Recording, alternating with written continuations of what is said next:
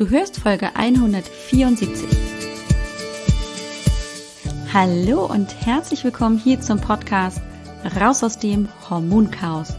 Mein Name ist Alex Broll. Ich bin Heilpraktikerin, Coach, angehende Ärztin, aber vor allem Hormonexpertin. Es ist so schön, dass du hier bist, dass du eingeschaltet hast und wir wieder ein wenig Zeit miteinander verbringen können. Komm, lass uns gemeinsam schauen, was du tun kannst, um deine Gesundheit wieder selbst in die Hand zu nehmen. Ganz besonders, wenn deine Hormone aus dem Gleichgewicht geraten sind. Ja, und sag mal, wie ist das bei dir? Kennst du Migräne? Diese üblen, attackenartigen Kopfschmerzen, wo man manchmal das Gefühl hat, man wäre näher dem Tode als dem Leben? Darüber möchte ich heute mit dir sprechen. Hi, willkommen zurück. Und ja, möglicherweise habe ich ein bisschen übertrieben, aber ich bin Migräne-Patientin, Gott sei Dank, toi, toi, toi. Ich klopfe jetzt nicht auf Holz, das wirkt vom Ton her so unangenehm, aber toi, toi, toi habe ich Gott sei Dank nicht so häufig Migräne-Attacken, aber die ein oder andere Migräne-Attacke, die ich bisher in meinem Leben schon hatte, die war schon echt fast so, als wäre ich schon fast tot. Also so fühlt es sich auf jeden Fall in dem Moment an, weil die Schmerzen tatsächlich schon so dramatisch für mich waren und ich letztendlich auch keinen Relief bekommen habe für die Dauer der Migräneattacke, die dann, ich glaube, so um die vielleicht zwölf bis vielleicht 18 Stunden angehalten hat, dass man danach also auch wirklich total erschöpft, körperlich wie mental aus so einer Migräneattacke rausgeht. Ich weiß nicht, ob du da so ein bisschen mitfühlen kannst, weil du auch Migränepatientin oder Patient sogar bist. Also gerade die Menschen, die vielleicht auch Kopfschmerzen kennen, haben vielleicht so eine Idee, aber die Menschen mit Migräne wissen, glaube ich, so ein bisschen, was ich da gerade beschreibe. Und natürlich ist immer die Frage, woher kommt's? Warum habe ich das? Was kann ich dagegen machen? Ich will auch nicht die Medikamente vom Hausarzt, vom Neurologen einnehmen. Und darüber möchte ich heute mit dir sprechen. Erstmal erfährst du so ein bisschen kleiner Reminder, kleine Erinnerung, was Migräne überhaupt ist. Dann gucken wir uns tatsächlich an, woher kommt's? Was sind denn aber auch Triggerfaktoren? Und dann ist aber der wichtige Punkt natürlich, wie kann ich denn einer Migräneattacke möglicherweise vorbeugen? Und das ist natürlich auch besonders davon abhängig, welche Auslöser, welche Ursachen bei dir für eine Migräneattacke eine Rolle spielen. Zunächst aber mal zum Thema, was ist überhaupt eine Migräne? Migräne ist letztendlich einfach erklärt ein anfallsartiger oder attackenartiger Kopfschmerz, der ganz unregelmäßig kommt und geht. Ha, manchmal nur einmal oder zweimal im Jahr, da schrei ich dann ganz laut hier, aber halt auch drei, viermal die Woche oder eben ein, zweimal im Monat. Das ist also ganz unterschiedlich. Der Kopfschmerz, wenn der auftaucht, hat er manchmal so eine Ähnlichkeit mit vielleicht auch Spannungskopfschmerz, ist aber häufig auch eher so pulsierend pochend. Der Spannungskopfschmerz ist ja eher so wahrgenommen, als würde jemand den Kopf zusammendrücken. Ähm, das ist häufig bei der Migräne oder bei dem Migräne-Kopfschmerz ein bisschen anders. Wirkt oft auch eher so stechend, da bohrt irgendwo jemand gefühlt mit einem Messer irgendwo in den Kopf rein. In der Regel ist er einseitig, wobei auch hier es Möglichkeiten gibt, dass deine Migräne tatsächlich auch zweiseitig, also auf beiden Seiten vorkommt. Die Attacke selber dauert in der Regel so bis zu 72 Stunden, also so drei Tage. Häufig sind es tatsächlich nur wenige Stunden, aber die reichen dann auch schon. Manchmal ist es auch so, dass wenn ich älter werde, die Attacken auch kürzer werden, also dass ich es gewohnt bin. Bisher waren die Attacken so um die 48 Stunden und je älter ich werde, werden die Attacken vielleicht kürzer, 18 Stunden, 12 Stunden. Das kann durchaus vorkommen. In der Regel, und das ist das Typische für die Migräne, kommen auch Symptome wie Übelkeit, Erbrechen oder auch so eine Überempfindlichkeit gegen Licht oder gegen Lärm hinzu, sodass also oft die betroffenen Personen auch wirklich sich zurückziehen, klassischerweise ins Schlafzimmer, Rolle runter, was auf die Augen noch zusätzlich, Decke über den Kopf, um bloß hier auch möglichst den Input, der da aufgenommen werden kann, zu minimieren. Das führt wirklich dazu, dass der komplette Tagesablauf gestört ist und man eigentlich dann für diese Zeit wirklich völlig unfähig im Bett liegt, sich nach rechts und links wirft und einfach nur darauf hofft, dass endlich diese Schmerzen zurückgehen. Häufig ist es so, dass die Migräne auch sich ankündigt. Dann nennt man das auch Aura. Das ist praktisch die Zeit vor der Migräne.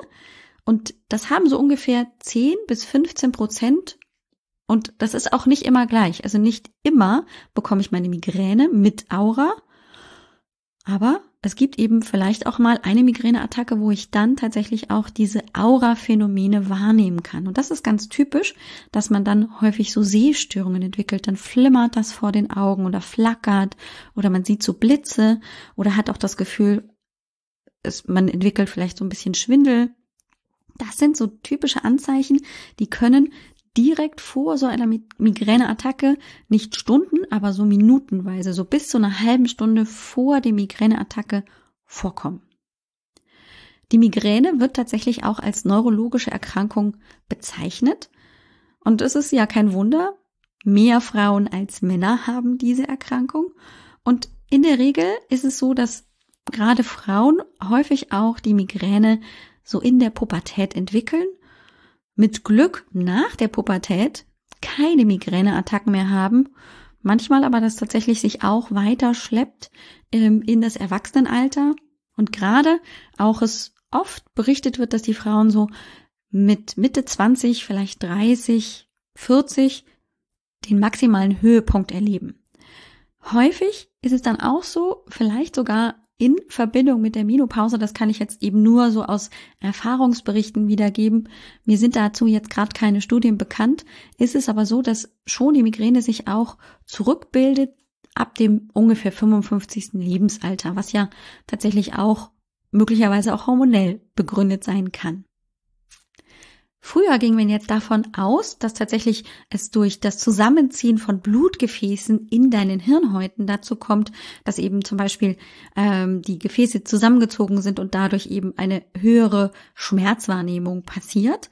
Heute weiß man, dass es eher vermutlich eine Gleichgewichtsstörung in den Schmerzzentren im Hirnstamm ist, die dazu führt, dass eben die Schmerzschwelle reduziert wird und wir dadurch dann eben ähm, eher schneller Schmerz wahrnehmen und gleichzeitig eben dann auch es schon auch ähm, Durchblutungsveränderungen, besonders im Hirnstamm gibt und wir dadurch dann eben eher eine Überaktivierung dieser Schmerznervenzellen haben und damit dann eben diese Schmerzkaskade entsteht.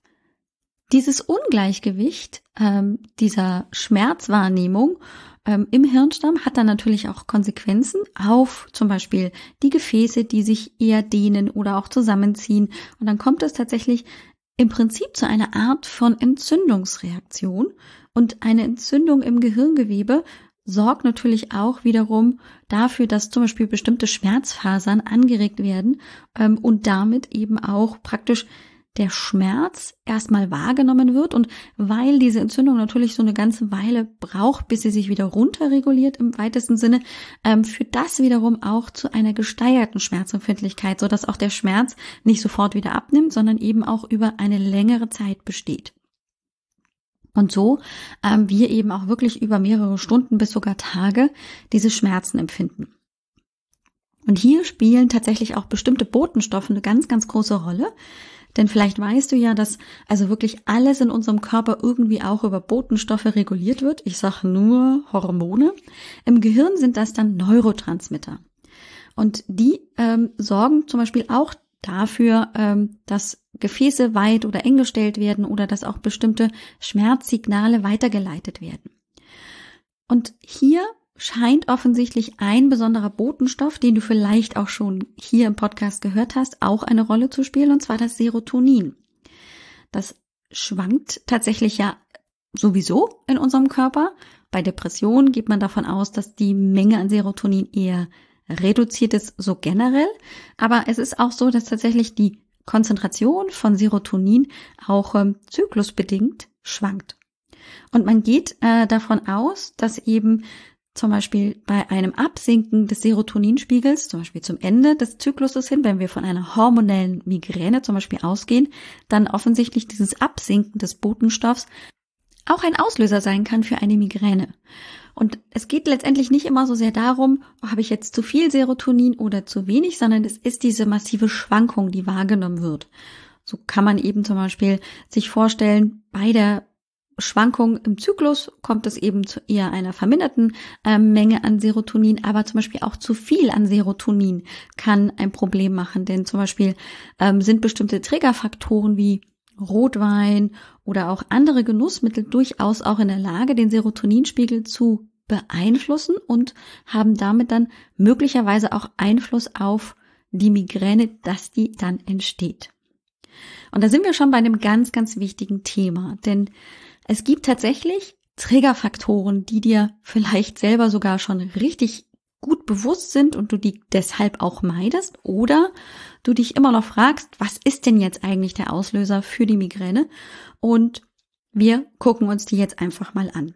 Es gibt sowohl äußere Faktoren als auch innere Faktoren, die eine Rolle spielen ähm, bei der Migräne. Grundsätzlich sagt man aber, gibt es natürlich auch so eine erbliche Veranlagung, überhaupt eine Migräne zu entwickeln. So kann es zum Beispiel sein, dass deine Mutter, Oma, Tante, Schwester eben auch eine Migräne hat und das dann eben praktisch so vererbt wird von Generation zu Generation und dadurch dann eben diese Triggerfaktoren noch zusätzlich die Gefahr, eine Migräneattacke zu erleben, das Ganze verstärken.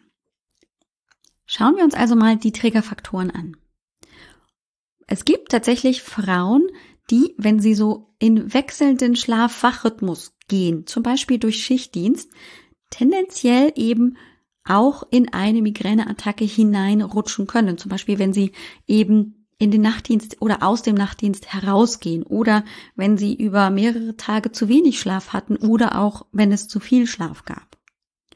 Grundsätzlich spielt die Tagesrhythmik immer eine große Rolle.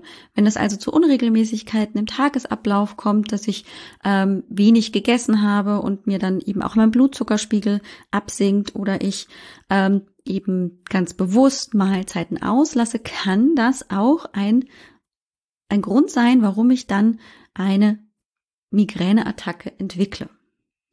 Hormonveränderungen, ich hatte sie gerade schon genannt, spielen möglicherweise auch bei deiner Art der Migräne eine ganz, ganz große Rolle.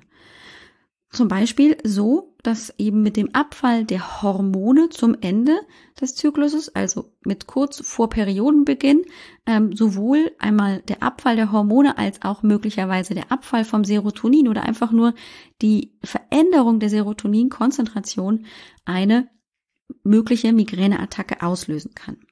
Das kann sich auch ähm, zum Beispiel durch die Einnahme von Medikamenten wie der Antibabypille oder auch Hormonersatzpräparaten oder auch anderen Medikamenten ähm, tatsächlich dann auch zeigen. Also Medikamente grundsätzlich spielen möglicherweise auch eine Rolle. Stress in jeglicher Art ist natürlich etwas, was, glaube ich, uns allen sowieso klar ist, dass Stress auf jeden Fall ein Trägerfaktor sein kann. Ich kann zum Beispiel für mich sagen, wenn ich extrem unter Stress stehe, dann ist die Wahrscheinlichkeit, dass ich eine Migräne entwickle, auf jeden Fall deutlich höher, als wenn ich eher entspannt bin. Verqualmte Räume und damit also auch die Aufnahme von eben Giftstoffen aus der Luft und Nikotin und Rauch können da natürlich ganz besonders eine große Rolle spielen, weil das sich natürlich auch schnell hier in den eigenen Räumen irgendwie ähm, dann auch verteilt. Also das kann durchaus auch ein Grund sein. Natürlich, bestimmte Nahrungsmittel sind ganz äh, vorne mit dabei. Klassiker sind auch solche Nahrungsmittel, die möglicherweise auch sehr histaminreich sind, die dann wiederum auch Auswirkungen auf die Neurotransmitter haben können, zum Beispiel Schokolade, ähm, Rohmilchkäse, Zitrusfrüchte können das aber auch machen. Äh, Alkohol, ganz besonders Rotwein steht da ganz vorne mit dabei, wenn wir eben an Auslöser für eine Migräneattacke denken. Flackerlicht, Lärm, bestimmtes Licht oder auch Geräusche können das durchaus auch triggern, kommt eher selten vor, aber können das Ganze natürlich dann auch nochmal zusätzlich verstärken, wenn die Migräne schon so am Anfluten ist. Viele Frauen berichten, dass hm, Wetterveränderungen oder auch Höhenveränderungen eine ganz, ganz große Rolle spielen. Und das ist tatsächlich so. Es gibt auch Studien dazu, dass wenn zum Beispiel sich die Höhenlage durch einen Urlaub verändert und eben die betroffene Person ähm, eher es gewohnt ist, in tieferen Lagen zu sein und sie geht dann in höhere Lagen, dass das einen Migräneanfall auslösen kann oder dass eben auch Wetterwechsel mit Föhn oder mit ähm, Sturm oder etc. Ähm, auch hier dafür sorgen können, dass eine Migräneattacke sich ankündigt. Starke Emotionen können auch von innen heraus tatsächlich auch Migräne auslösen. Und das ist nicht nur tiefe Trauer, Verzweiflung, äh, vielleicht auch Wut, sondern auch tatsächlich ausgeprägte Trauer, äh, Freude, ausgeprägte Freude tatsächlich auch. Wobei wir natürlich eher ähm, immer in die negativen Emotionen gucken und wahrscheinlich dann bei ausgeprä ausgeprägter Freude vielleicht gar nicht so damit rechnen, dass die Migräne dann kommt. Aber auch das kommt durchaus eben bei einzelnen Personen vor. Und wie ich es schon anfangs erzählt habe, bestimmte Medikamente, also zum Beispiel auch ähm, Blutdruck senkende Medikamente, aber auch ähm, andere Medikamente wie zum Beispiel die Antibabypille, Hormonersatzpräparate oder Schmerzmedikamente können auch zusätzlich als Triggerfaktoren für eine Migräne gewertet werden. Und das mit den Schmerzmedikamenten ist eben so eine gemeine Geschichte, da werde ich gleich noch mal ein bisschen drauf eingehen. Okay. Wie wird jetzt eine da gehen wir nur kurz drauf ein, eine Migräne diagnostiziert. Am besten beim Neurologen. Das heißt, habe ich den Verdacht einer Migräne, gehe ich vielleicht erst zum Hausarzt und hole mir da die Überweisung zum Neurologen, damit dieser dann wirklich auch die Diagnose stellen kann. Und wenn ich gut vorbereitet sein möchte für diesen Besuch beim Neurologen, dann führe ich idealerweise schon vorher ein sogenanntes Schmerztagebuch. Dazu kommt auch gleich noch mehr. Und dann wird letztendlich der Neurologe verschiedene neurologische Tests machen, vielleicht auch tatsächlich mal eben Untersuchungen einleiten, wie ein EEG oder ein, einfach auch ähm, ein CT kann sein oder ein MRT, je nachdem, wie ausgeprägt, wie häufig das Ganze ist, um einfach auch andere Dinge auszuschließen und kommt vielleicht dann im Zuge der ganzen Untersuchungen zur Diagnose Migräne. Und dann kann er tatsächlich, inzwischen gibt es sehr potente Medikamente, die bei einer Migräneattacke eingenommen werden können. Das sind die sogenannten Triptane. Das sind bestimmte äh, Medikamente, die eben dann auch die ähm, Länge der Migräneattacke verkürzen und auch die, die Schmerzen eher reduzieren. Es ist keine prophylaktische Medikation. Das heißt, man nimmt die nicht einfach jeden Tag ein, sondern wirklich nur, wenn man die ähm, Migräneattacke anfluten spürt oder sie im Anlaufen ist. Jetzt ist natürlich aber die Frage, kann ich denn vielleicht irgendwas vorbeugen tun? Wie kann ich denn eine Migräneattacke vielleicht schon bevor sie entsteht ähm, einfach mal abbügeln? Und da ist der erste Punkt, den ich dir heute mitgeben möchte, folgendes. Benutze ein Schmerztagebuch. Das kannst du einfach mit ähm, Zettel und Stift führen, einfach hier in deinem Kalender aufschreiben, wie war der Schmerz heute, wenn du eine Migräneattacke hattest, wann war die überhaupt? Gab es irgendwie davor irgendwelche Faktoren, die das hätten auslösen können? Grundsätzlich ist es auch gut, wenn du mitschreibst, auch wenn du keine Migräneattacke oder keinen Kopfschmerz hattest, dass du schreibst, was du an diesem Tag gemacht hast, was du vielleicht auch gegessen hast, um so eine Idee zu bekommen, was führt vielleicht auch hin zu einer Migräneattacke. Denn wenn du eben vor drei Tagen irgendwie Rotwein ge genossen hast und ähm, eben bestimmten Käse gegessen hast oder eben auch in Urlaub gefahren bist und das dann vielleicht auch mit ein Auslöser war für die Migräneattacke und du das aber nicht notiert hast, dann hast du natürlich da nicht so die Auslöser, die du vielleicht für dich dann rausarbeiten kannst. Also wäre es schon wichtig, wirklich täglich dort reinzuschreiben. Es gibt tatsächlich viele verschiedene Apps, die dir praktisch dieses Tagebuch anbieten. Ich empfehle dir jetzt einfach mal ähm, die Migräne-App von der Schmerzklinik in Kiel. Ähm, die haben tatsächlich auch ihre eigene App rausgebracht. Die ist kostenfrei, kannst du also ohne Probleme runterladen. Die nennt sich tatsächlich Migräne-App von der Schmerzklinik Kiel. Ich weiß nicht, ob das da noch dabei steht, aber Migräne-App sollte dann eigentlich dann schon klar sein, dass das von dieser Schmerzklinik kommt. Die hat tatsächlich hier in Deutschland auch eine führende Rolle in der Migräne-Therapie. Ähm, empfehle ich also dann ganz besonders, wenn Frauen hier aus Schleswig-Holstein kommen und eben auch mit Migräne schon lange zu tun haben, sehr, sehr gerne, weil man dort eben wirklich auch spezialisiert ist auf verschiedenste Kopfschmerzsorten. Ähm, es gibt ja um über 200 verschiedene Kopfschmerzarten. Ähm, sogar bei der Migräne gibt es, glaube ich, 16 oder 19 verschiedene Migränearten. Ähm, und die Schmerzklinik beschäftigt sich schon sehr, sehr lange damit und hat eben auch damit ein sehr, sehr großes Wissen, um ihre Patientinnen dann entsprechend gut zu betreuen und mit Medikamenten zu versorgen. Also vermeide die Trigger, die du, und das ist im Prinzip schon der zweite Tipp, also eins und zwei in einem, ähm, indem du eben eine ein Schmerztagebuch über eine App oder auch eben in deinem Kalender führst, so dass du die Trigger, die du vielleicht rausgearbeitet hast, wirklich auch konsequent vermeiden kannst. Oder dir einfach bewusst bist, okay, wenn ich denn einen dieser Trigger verwende, von denen ich weiß, die sorgen dafür, dass ich Migräne entwickle, dann eben vorzubeugen, beziehungsweise vielleicht dann auch ähm, bewusst zu haben, okay, das kann zu einer Migräneattacke führen. Nächster Punkt auf dieser Liste. Ähm, wenn du deine Trigger rausgearbeitet hast, beziehungsweise du dir nicht ganz sicher bist, kann es manchmal auch an bestimmten Nahrungsmitteln liegen, die dir gar nicht so bewusst sind.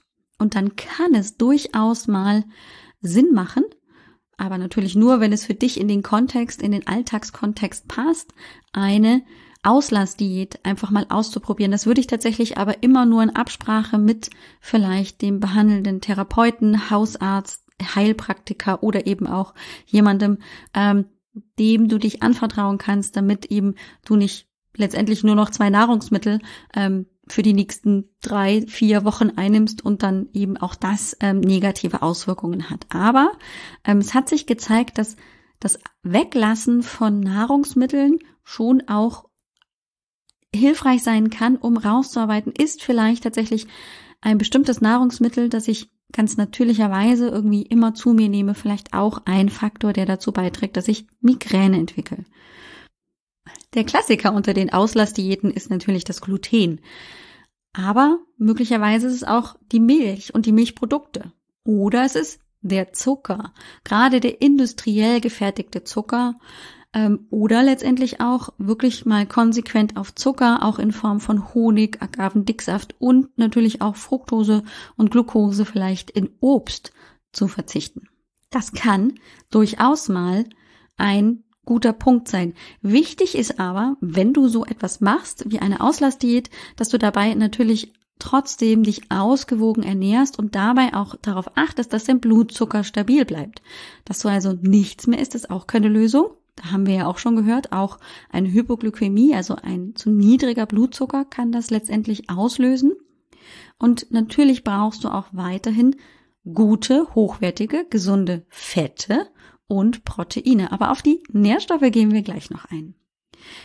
Gleichzeitig gilt es auch, immer genügend zu trinken, so dass also auch natürlich dein Körper gut gewässert ist, dass eben auch die Bildung von Hirnwasser, also von Liquor gut ähm, gewährleistet sein kann. Und dann ist natürlich immer die Frage, wie lange mache ich das? Naja, zwei, drei Tage wird es tatsächlich einfach nicht bringen. Mein Ansatz sind immer so mindestens mal zwei Wochen und zwei Wochen kann man eigentlich, finde ich, noch ganz gut überblicken. Da überrennt einen das nicht, wenn ich dir erzählen würde, mach das mal für sechs Monate, dann würdest du sagen, naja, und wovon träumst du nachts? Zwei Wochen, finde ich, gehen aber auch grundsätzlich schon. Ganz besonders, wenn man das nicht alles auf einmal macht, sondern das nach und nach hintereinander wegmachen würde. Dann ist man immer nur mit einer Sache für zwei Wochen beschäftigt und dann könnte man zur Not, wenn es gar nicht mehr geht, auch wieder zurückgehen. Häufig merkt man auch während des Weglassens erst gar nichts, verändert sich nichts und mit dem wieder dazunehmen dieses ähm, Nahrungsmittels oder auch der Nahrungsmittelgruppe verschlechtert sich dann möglicherweise auch wieder der Zustand. So, und da, da hat man dann möglicherweise die Idee, dass man sagt, okay, es könnte sein, dass ich darauf reagiere. Bin ich bereit, einmal das komplett erstmal für vielleicht sechs, acht Wochen wegzulassen und gucke dann, wie es mir geht, oder nehme ich eben das Problem in Kauf und esse es weiterhin. Denn gerade beim Thema Auslassdiät kriegen ganz viele natürlich das große P im Gesicht. Muss ich das dann für immer und ewig aus meiner Nahrung entfernen? Darf ich das dann nie wieder essen?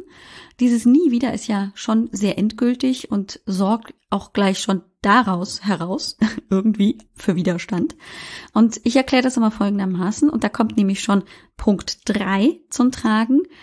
Es ist natürlich oft auch ein Problem des Darms, dass du bestimmte Nahrungsmittel im Moment nicht verträgst und die dann eben für eine Migräneattacke sorgen. Das kann durchaus auch eben der Grund sein, warum die Migräneattacken vielleicht häufiger werden.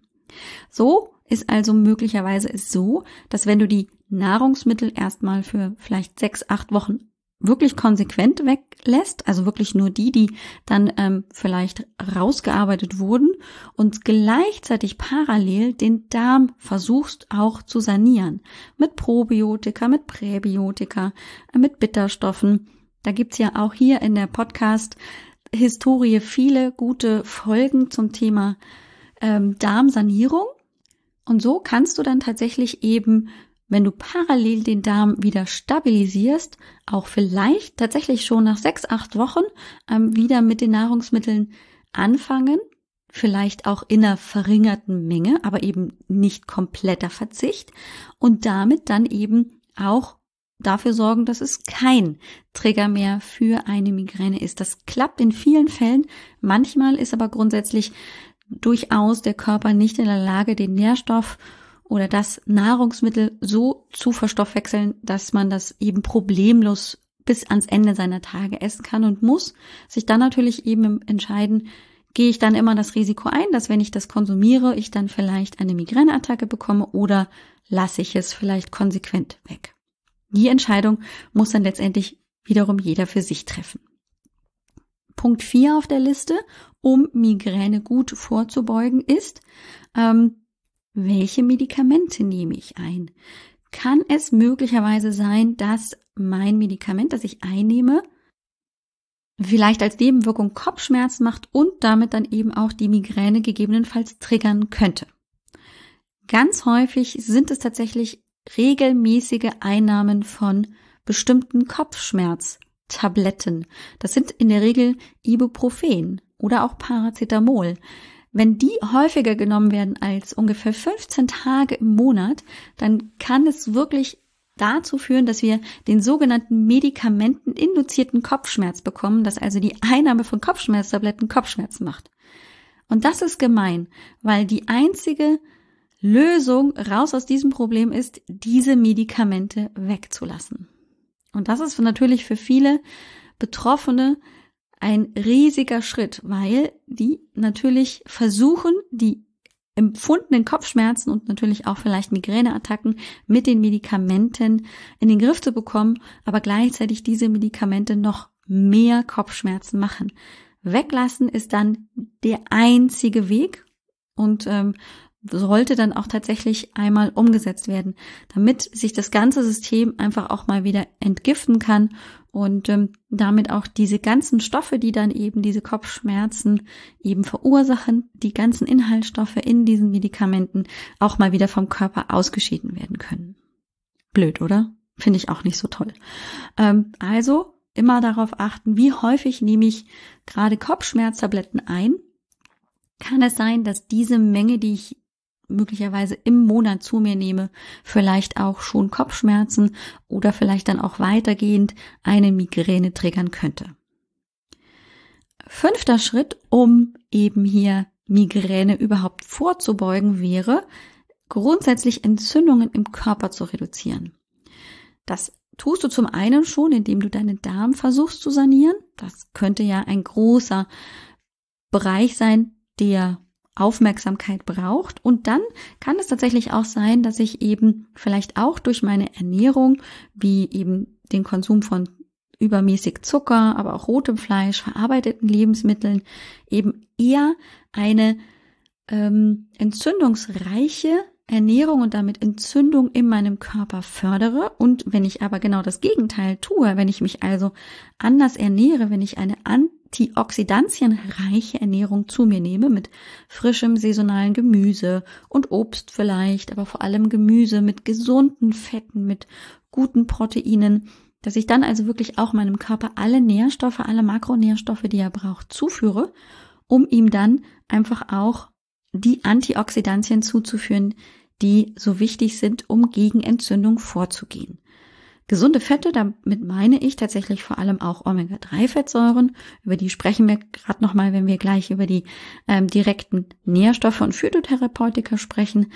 Und ähm, Omega-3-Fettsäuren gibt es zum Beispiel in Fisch, in fettreichem Fisch. Du kannst aber natürlich auch sonst mit guten Ölen arbeiten, wie einem ähm, nativen Olivenöl oder auch Kokosöl äh, Nüsse können auch eben eine gute Fettquelle und aber auch Proteinquelle sein. Allerdings musst du da natürlich wieder ganz genau erstmal für dich gucken, ist das nicht vielleicht auch ein Trigger? Denn bestimmte Nusssorten können ja auch ähm, durchaus ein Trigger sein.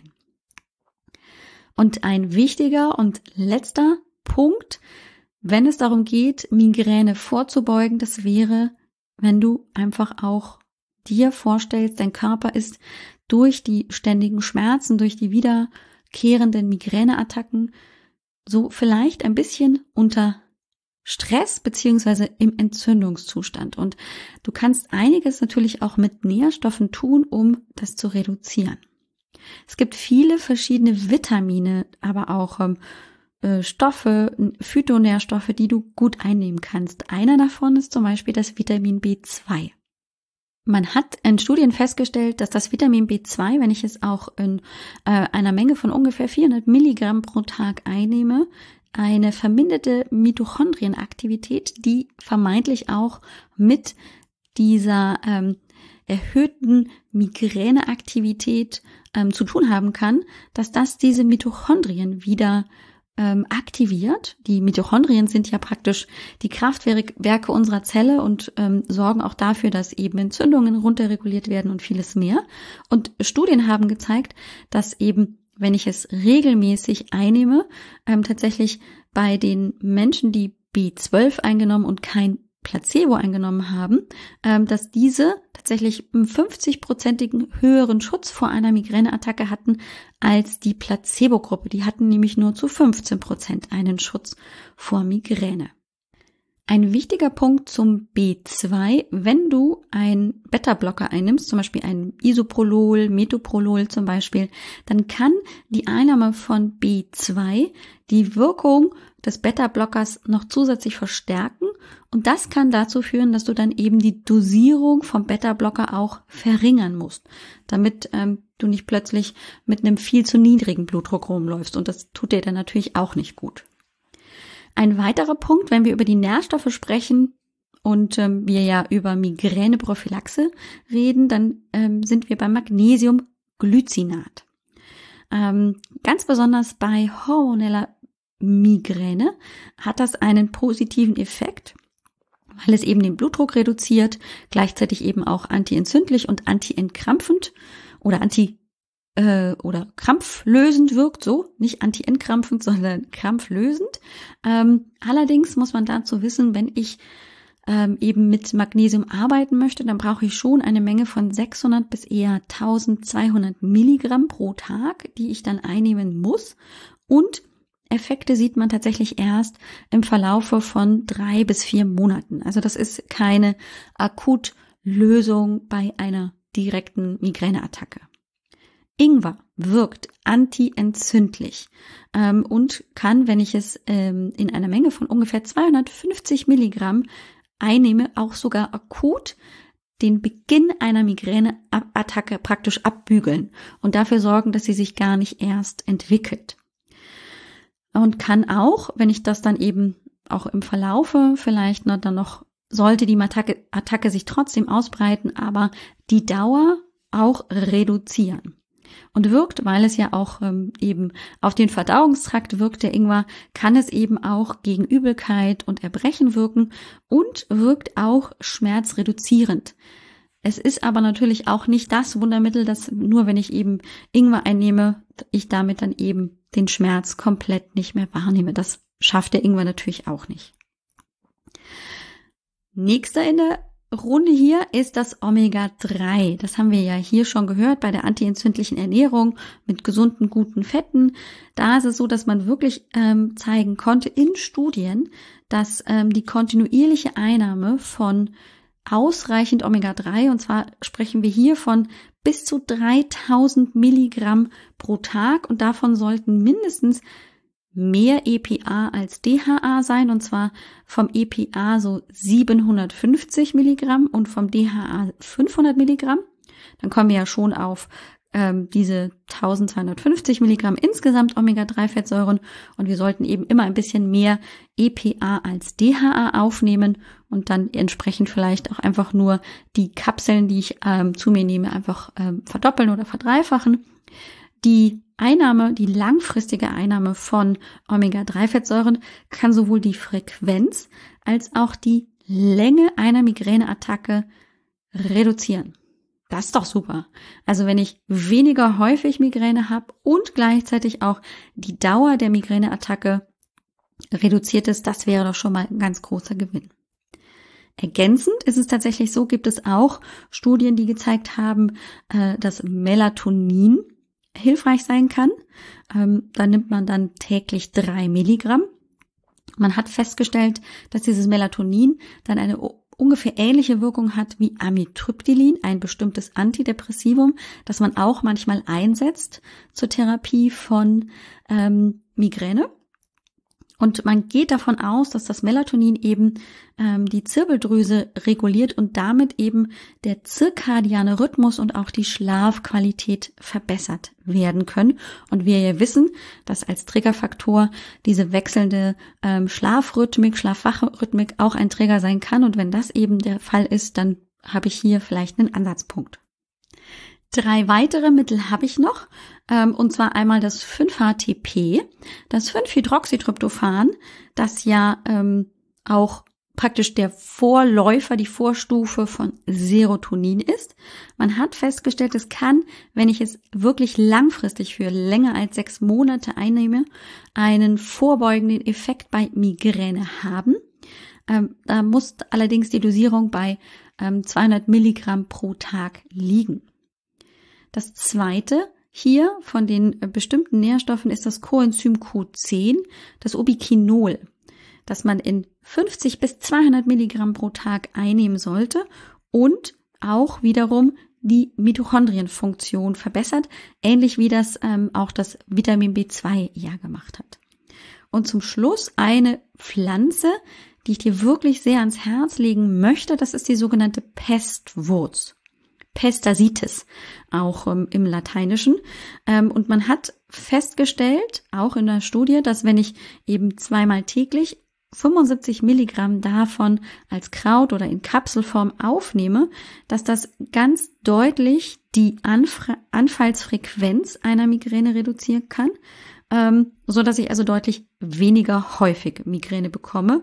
Auch hier gilt allerdings, ich muss es mindestens drei, eher sechs Monate einnehmen, bevor ich wirklich merke, dass das ähm, wirkt. Also grundsätzlich solltest du von allen Nährstoffen, die ich dir heute genannt habe, keine Wunder erwarten und auch bis auf das Ingwer nichts wirklich für den akuten Anfall einsetzen, weil dir das ähm, potenziell eben nicht die Schmerzen nimmt, sondern das alles dann eher vorbeugend einzusetzen ist, damit eben entweder die weniger häufig auftritt, die Migräne, oder ähm, sie weniger lang ähm, von der Anfallsdauer ist oder einfach auch die Stärke, also die Intensität der Kopfschmerzen nicht mehr so stark ist.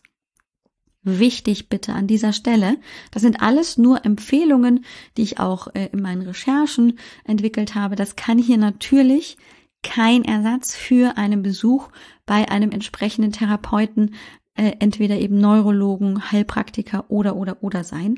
Äh, bitte such dir wirklich, gerade wenn du massiv Migräne hast, immer einen entsprechend guten Therapeuten, bei dem du dich auch wohlfühlst, äh, zu dem du Vertrauen hast, ähm, so dass einfach dann eine Therapie vielleicht auch zusammen mit deinen Schmerzmedikamenten einfach gut möglich wird.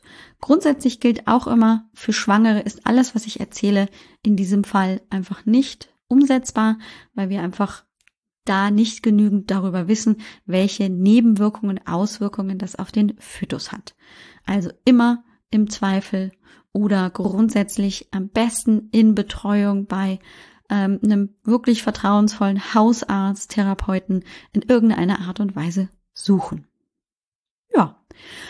Und dann haben wir doch aber eine ganze Menge, ähm, um dann einfach auch vielleicht Wege die Migräne besser in den Griff zu bekommen, sie vielleicht nicht vollständig ähm, auf den Mond zu schießen, aber besser im Griff zu haben, zu unternehmen. Ich hoffe, du hattest wieder Spaß bei dieser Folge, hast viel mitnehmen können. Die verwandten Nährstoffe ähm, einfach aufgelistet findest du in den Shownotes zur heutigen Folge, genauso wie auch die App, die ich dir anfangs genannt habe von der Schmerzklinik Kiel. Und die Shownotes findest du heute unter www.alexbroll.com-174 für die 174. Folge. Wenn du Unterstützung möchtest, ich habe dir ja auch vielleicht so ein bisschen erzählt, was ich häufig auch mit ähm, Frauen gerade bei hormoneller Migräne ähm, eben auch vielleicht unterstützend einsetzen kann. Wenn du sagst, das klingt alles für mich spannend und ich suche Unterstützung, dann darfst du dich gerne bei mir melden um vielleicht in ein Coaching, in eine Therapie zu kommen. Ich würde mich riesig freuen. Das Einzige, was du dafür machen musst, ist, du füllst einmal den Kennenlernen-Fragebogen aus, dass ich so ungefähr schon mal weiß, mit was habe ich zu tun. Und dann bekommst du dieses kurze 15 Minuten Kennenlerngespräch für 0 Euro, ähm, wo es wirklich nur ums Kennenlernen geht. Es ist weder ein Therapiegespräch noch ein Beratungsgespräch. Ähm, und wirklich auf 15 Minuten strikt begrenzt, nichts länger, ähm, weil das natürlich sonst sehr viel zeitaufwendiger für mich wäre, ähm, aber um mir auch ein Bild zu machen, was für Beschwerde, was für Beschwerden hast du überhaupt und du dir auch natürlich ein Bild von mir machen kannst, lade ich dich ein. Diesen Fragebogen kannst du direkt ausfüllen auf der Seite www.alexbroll.com-kontakt. Da kannst du dann eben ähm, mir praktisch den Hinweis geben, hey, ich habe Interesse, ich schicke dir eine E-Mail mit ähm, einem Terminvorschlag oder vielleicht auch mit mehreren Terminvorschlägen, wann wir eben diese 15 Minuten sprechen. In der Regel ist das eher so gegen Abend, also vielleicht auch schon zum Feierabend hin. Und dann ähm, erkläre ich dir natürlich meine Arbeitsweise, auch meine Konditionen. Und dann liegt es natürlich an dir zu entscheiden, ist das etwas, was für mich sinnvoll ist oder eben nicht. Das liegt natürlich ganz frei in deiner Hand, aber dann hast du alle Informationen, die du vielleicht brauchst und eben auch die Möglichkeit, mich kennenzulernen. In diesem Sinne wünsche ich dir eine wundervolle Woche, nein, wundervolle zwei Wochen wie immer. Ähm, und in zwei Wochen möchte ich dir einfach auch mal das große Thema Thrombose vorstellen, denn das ist tatsächlich etwas, was glaube ich ähm, noch vielleicht ein Thema bietet, über das wir hier gerade im Podcast noch nie gesprochen haben und aber doch auch manchmal für Fragen sorgt. Was ist eine Thrombose? Wie merke ich, dass ich eine Thrombose habe? Wie gehe ich dann damit um? Kann ich das irgendwie ähm, vielleicht auch ähm, anders behandeln? Über das alles werden wir dann in der kommenden Folge sprechen. Ich freue mich auf dich. Ich wünsche dir bis dahin eine super Zeit und äh, bis dann. Ciao, ciao. Dir hat dieser Podcast gefallen? Dann wäre es großartig, wenn du diesen Podcast mit deiner 5-Sterne-Bewertung auf iTunes unterstützt. Und wenn du noch mehr über dein Hormonchaos erfahren willst, geh einfach auf www.alexbroll.com. Bis zum nächsten Mal.